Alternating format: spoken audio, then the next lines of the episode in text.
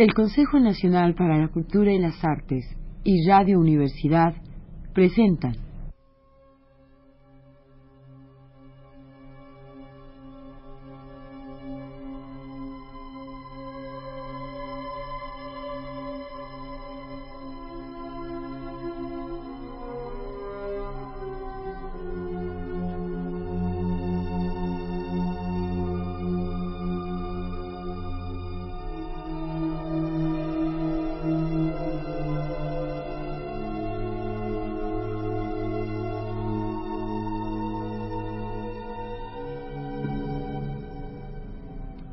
llave del tiempo.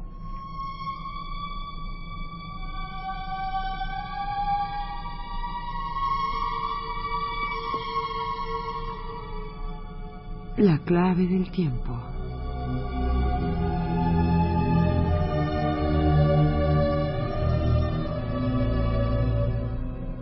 La nave del tiempo.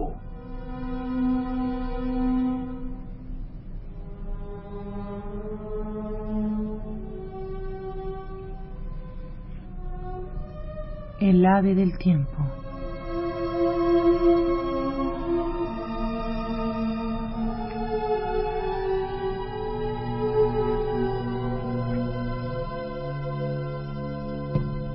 Poesía alemana.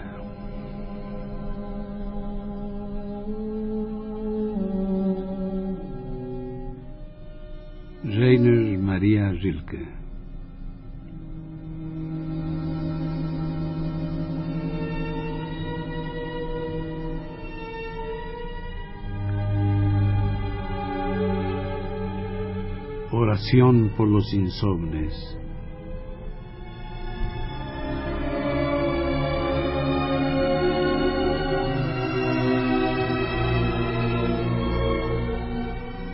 ¿Acaso ignores, Dios mío, cómo son las noches para los que no duermen? El terror invade aún a los que guardan limpio su corazón, los sobresalta, como falsos muertos cuando paños negros los rodean y crispan sus lívidas manos, tejidas en una salvaje fiebre, cual perros asusados.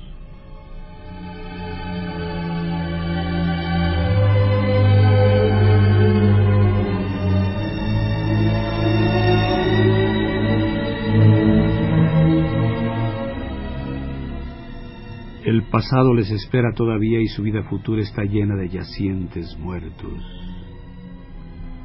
Un hombre embosado llama, y entonces con ojos y oídos anhelantes sueñan descubrir el canto de un gallo que anuncia un alba deseada. Pero la noche es una vasta casa.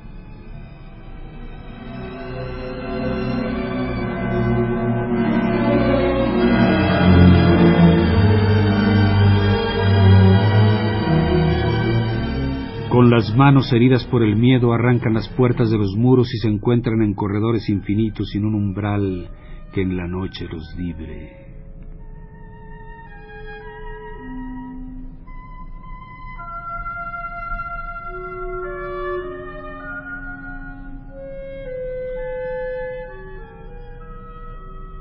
Y así es cada noche, Dios mío, siempre llena de insomnes que han huido del lecho y caminan eternamente sin hallarte.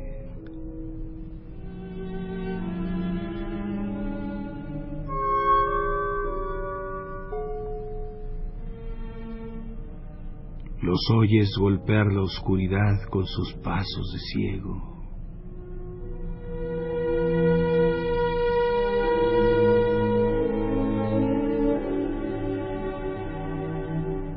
En las escalinatas torcidas al vacío los oyes implorarte.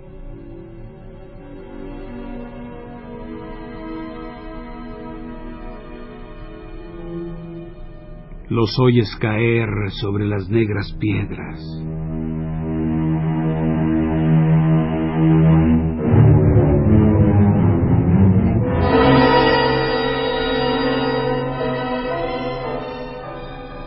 Debes oírlos llorar porque ellos lloran y yo te busco porque frente a mi puerta pasan y casi los veo.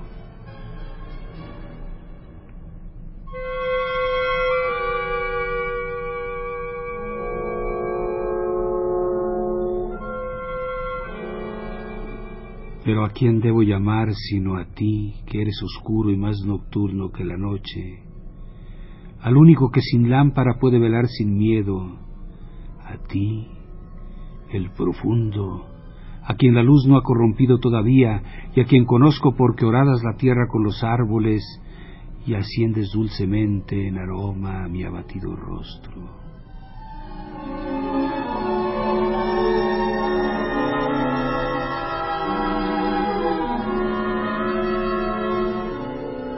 Traducción José Luis Martínez.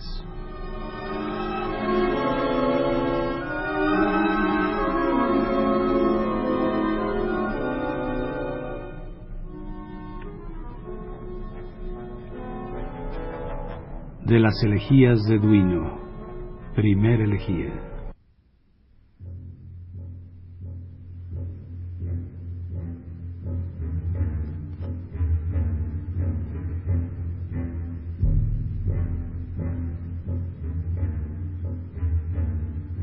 ¿Quién, si yo gritara, me escucharía en los órdenes celestes?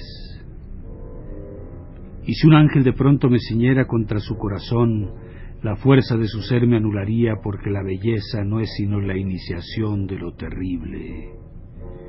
Un algo que nosotros podemos admirar y soportar tan solo en la medida en que se aviene, desdeñoso, a existir sin destruirnos.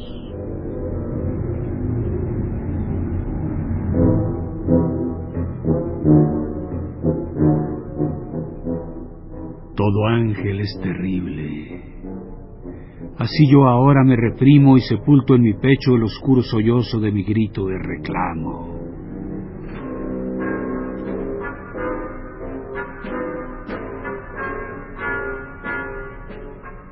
¿A quién podremos recurrir? Ni a los hombres ni a los ángeles Incluso las bestias astutas se percatan de que es torpe e inseguro nuestro paso que hierra por un mundo interpretado.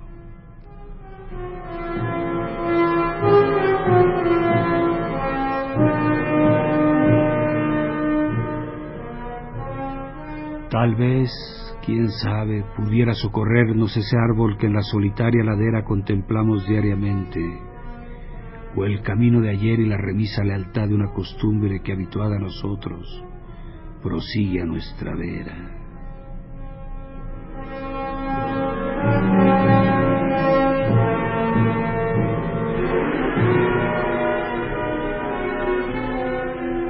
Ay, la noche, la noche. Cuando el viento lleno de espacios cósmicos nos roe las mejillas, ¿A quién no se dará esa sutil desilusionadora, esa anhelada presencia ineludible que ha de arrostrar por fuerza el corazón solitario? ¿Acaso será menos penosa para los amantes?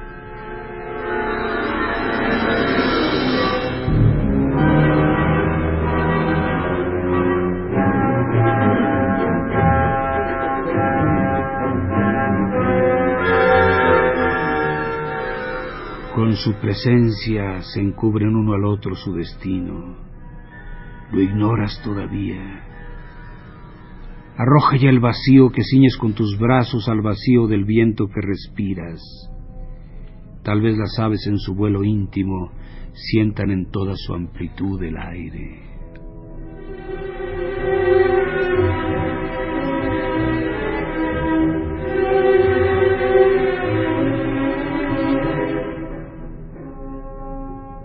Si las primaveras te necesitaban. Infinitas estrellas esperaron que tú las contemplaras. Tal vez en el pasado viste elevarse una ola henchida o desde una ventana abierta la sonoridad de un violín se te entregó. Todo era mensaje. Pero dime, ¿supiste tú abarcarlo? ¿No te hallabas disperso, perdido en tu esperanza? Como si todo y siempre te anunciase una amada. ¿Y cómo podrías esconderla? ¿Y dónde si los grandes y extraños pensamientos que pasan por tu ser quedan contigo y perduran en tu noche? Mas si aún sientes nostalgia, canta a los enamorados. Nadie inmortalizó con adecuada largueza su afamado sentimiento.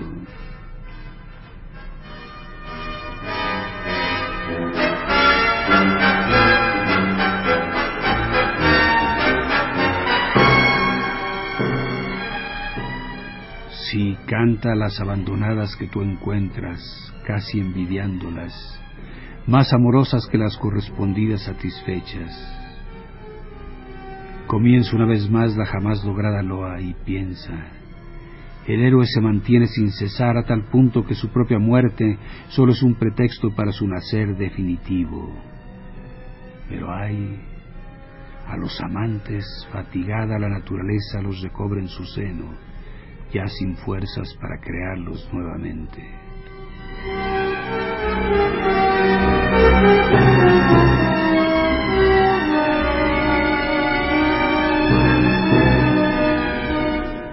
¿Acaso conseguiste exaltar cumplidamente la pasión de Gaspar Estampa, de tal modo que alguna abandonada emulando su ejemplo dijera, si yo fuese como ella? Estas antiguas amarguras no debieran sernos más fecundas. No es ya hora de que amándonos libremos de la persona amada, reprimiéndonos trémulamente como la flecha se afirma en la cuerda del arco para hacer en el salto más de lo que fue pues no hay un detenerse.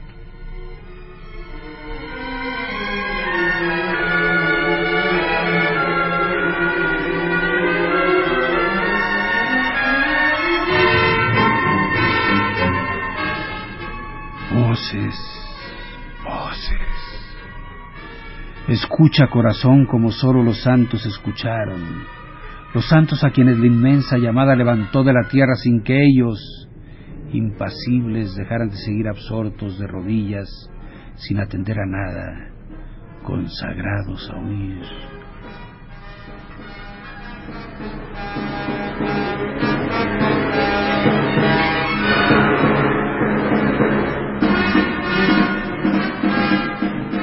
Y no es que pueda soportar la voz de Dios, no, pero escuche el lastimero soplo del espacio ese ininterrumpido mensaje que se forma del silencio y que viene hacia ti murmurando desde los que murieron jóvenes.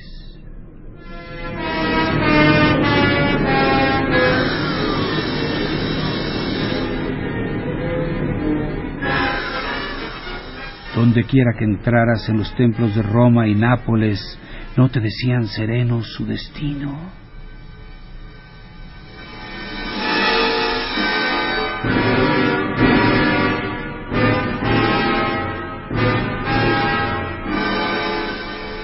en cualquier epitafio como recientemente ahí en Santa María Formosa aquella lápida. ¿Qué desean de mí? Si he de borrar quedamente de ellos esa apariencia de injusticia que a las veces cohibe el puro movimiento de su espíritu.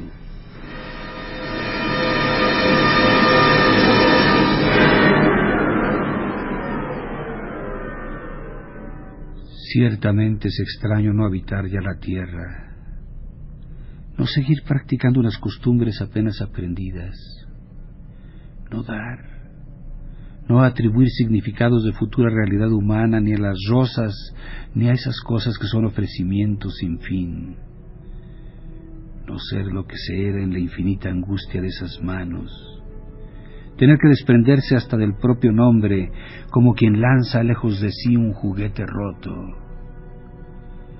Extraño es no volver a desear los deseos. Extraño es ver deshecho, disperso en el espacio todo aquello que estuvo unido. Y es penoso estar muerto. Y muy arduo recobrar poco a poco un asomo de eternidad. Pero todos los vivos cometen el error de querer distinguir con excesiva nitidez.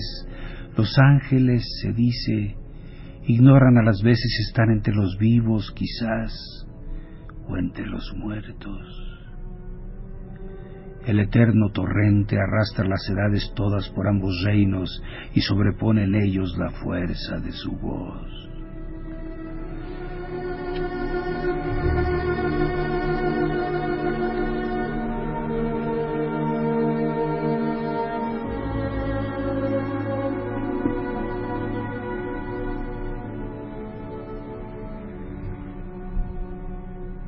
Hugo von Hofmannsthal Terceto sobre la fugacidad.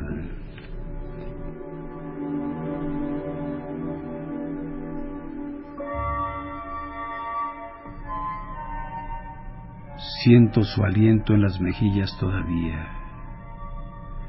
¿Cómo es posible que días tan recientes ya transcurrieran del todo y para siempre?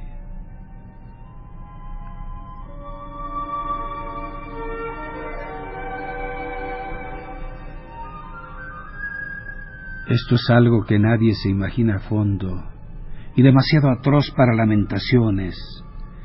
Todo se desliza y fluye ante uno mismo.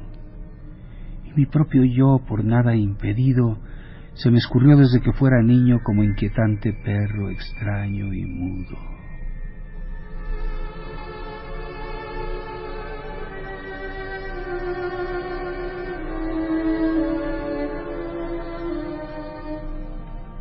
Luego yo también estuve hace cien años y mis antepasados que en su mortaja conmigo están emparentados como mi propio pelo, uno conmigo fueron como mi propio pelo.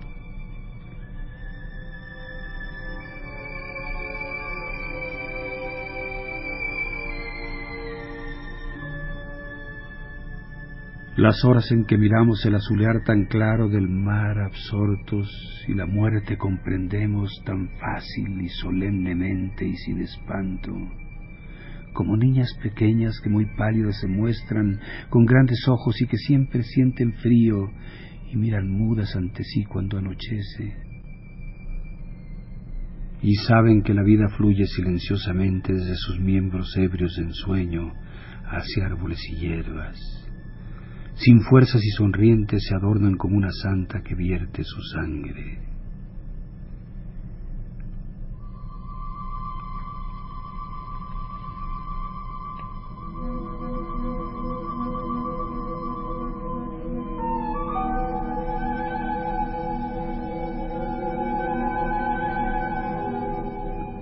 De la misma sustancia somos que los sueños y los sueños abren sus ojos igualmente como los niños pequeños bajo los cerezos, desde cuya cima la luna llena asciende un curso pálido y de oro por la inmensa noche.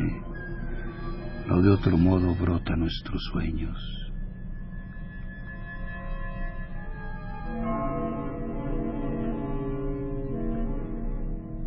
Están y viven como niño que se ríe, no menos grandes en su flotar arriba y hacia abajo que luna llena despierta sobre las arbóreas cimas.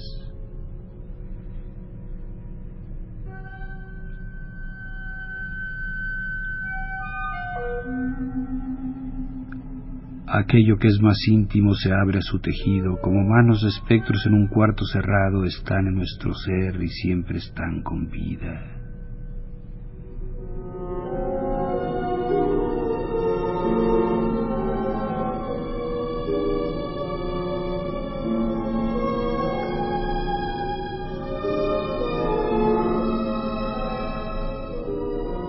Tres son unidad, los hombres, las cosas y los sueños.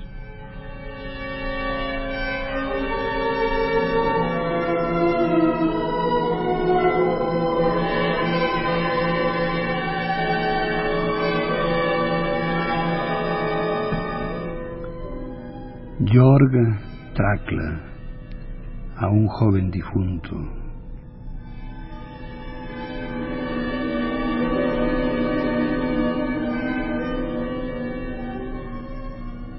el negro ángel que silencioso salió del seno del árbol. En el atardecer en que dulces compañeros fuimos a orillas de la fuente azulada.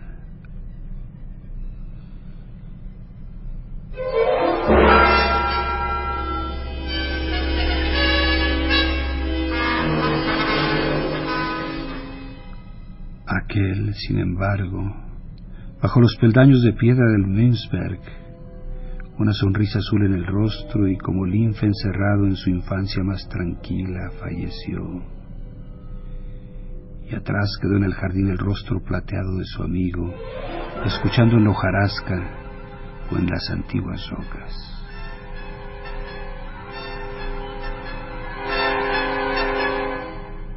A la muerte cantó el alma y a la verde descomposición de la carne, y era susurro del bosque el fervoroso lamento de los animales silvestres. Desde torres oscurecidas siempre doblaban las azules campanas del atardecer.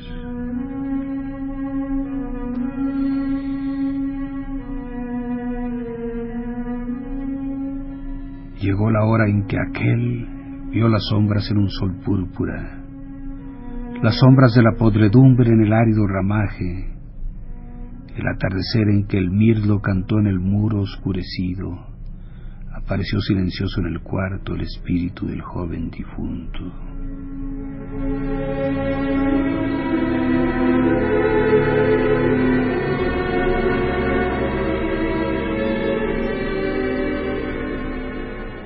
Oh la sangre que emana de la garganta del murmurante, flor azul, oh la lágrima ardiente llorada en la noche.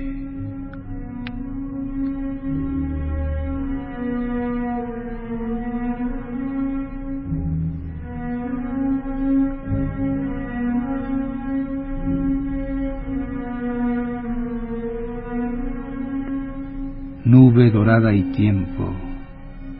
En un cuarto solitario tú convidas a menudo al muerto, desciendes en íntimo diálogo bajo los olmos al verde río.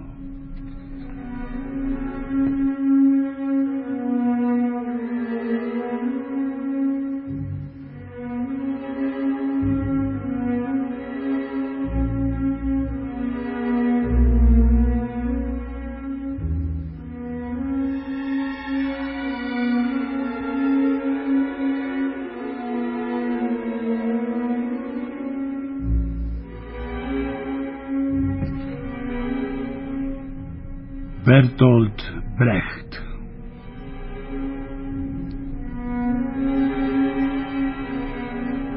A los que nazcan más tarde.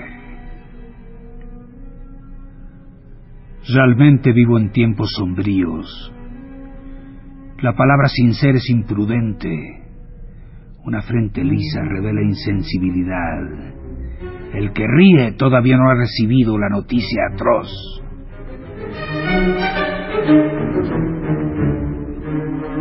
¿Qué tiempos son estos donde una conversación sobre árboles es casi un crimen porque encierra un silencio acerca de tantas fechorías? Aquel que anda tranquilo por la calle ya no está más cerca de sus amigos que sufren necesidades. Es verdad, aún gano mi subsistencia. Pero creedme, esto es solo una casualidad. Nada de lo que hago justifica que coma hasta el hartazgo. Estoy protegido por casualidad. Si mi suerte se interrumpe, estoy perdido. Me dicen, come y bebe. Tendrías que estar contento de poder hacerlo. Pero ¿cómo puedo comer y beber cuando le arranco al hambriento lo que como y mi vaso de agua le falta un sediento?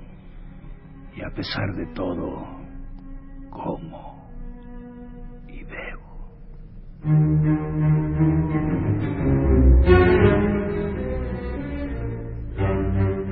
También sería con gusto un sabio.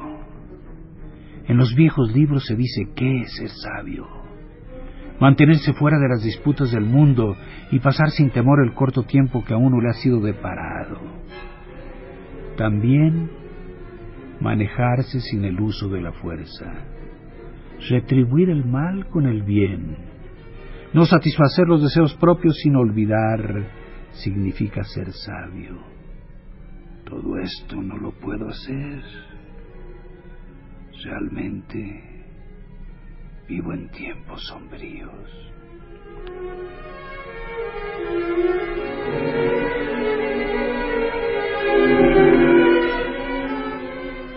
Llegué a las ciudades en tiempos de desorden cuando reinaba el hambre.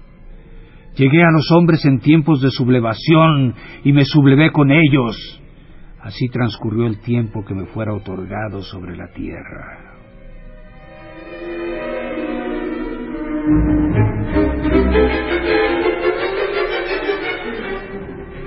Mi comida la comí entre batallas. Me acosté a dormir entre asesinos.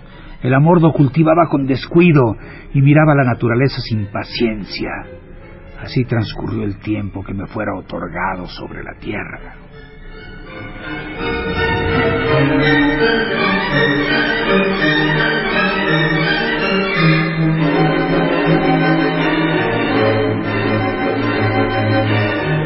Las calles llevaban al pantano en mis tiempos. El lenguaje me traicionaba ante el carnicero. Yo podía bien poco, pero los que gobernaban estaban sentados más seguros sin mí.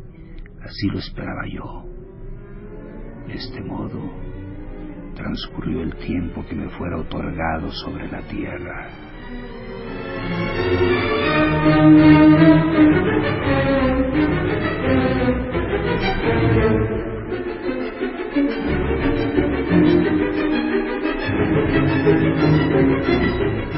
Las fuerzas eran escasas. La meta yacía a una distancia muy grande. Era claramente visible aunque yo apenas podía alcanzarla. Así transcurrió el tiempo que me fuera otorgado sobre la tierra. Vosotros que emergeréis de la corriente en la que nosotros nos hemos hundido, pensad, cuando habléis de nuestras debilidades, también en el tiempo sombrío al que habéis escapado. Andábamos, pues, cambiando más a menudo de países que de zapatos, a través de las guerras de clases, desesperándonos cuando aquí había solo injusticia y ninguna rebelión.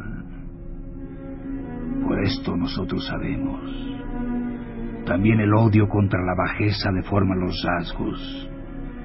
También la cólera contra la injusticia enronquece la voz. Ah, nosotros, que queríamos preparar el suelo para la amistad, no podíamos ser amables. Vosotros, empero, cuando sea el momento en que el hombre sea una ayuda para el hombre, pensad con indulgencia en nosotros.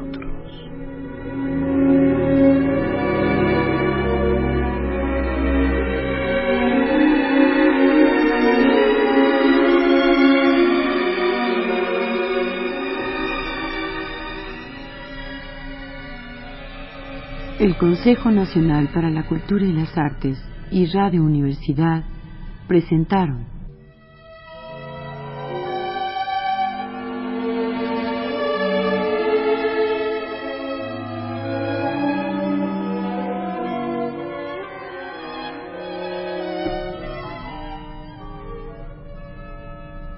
La llave del tiempo.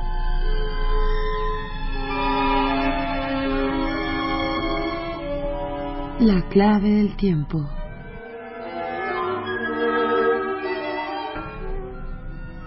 La nave del tiempo.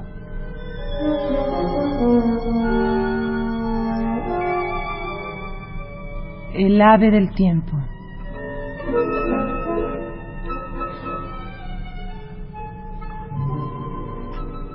Poesía alemana.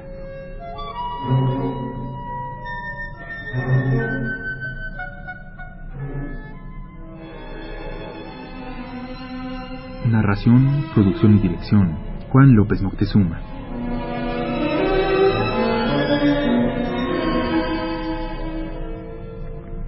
Musicalización, Manuel Díaz Suasti.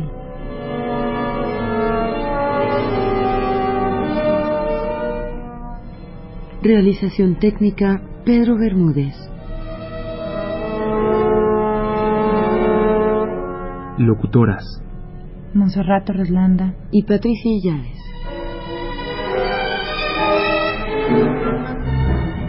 Locutor, Homero Bazán Longe.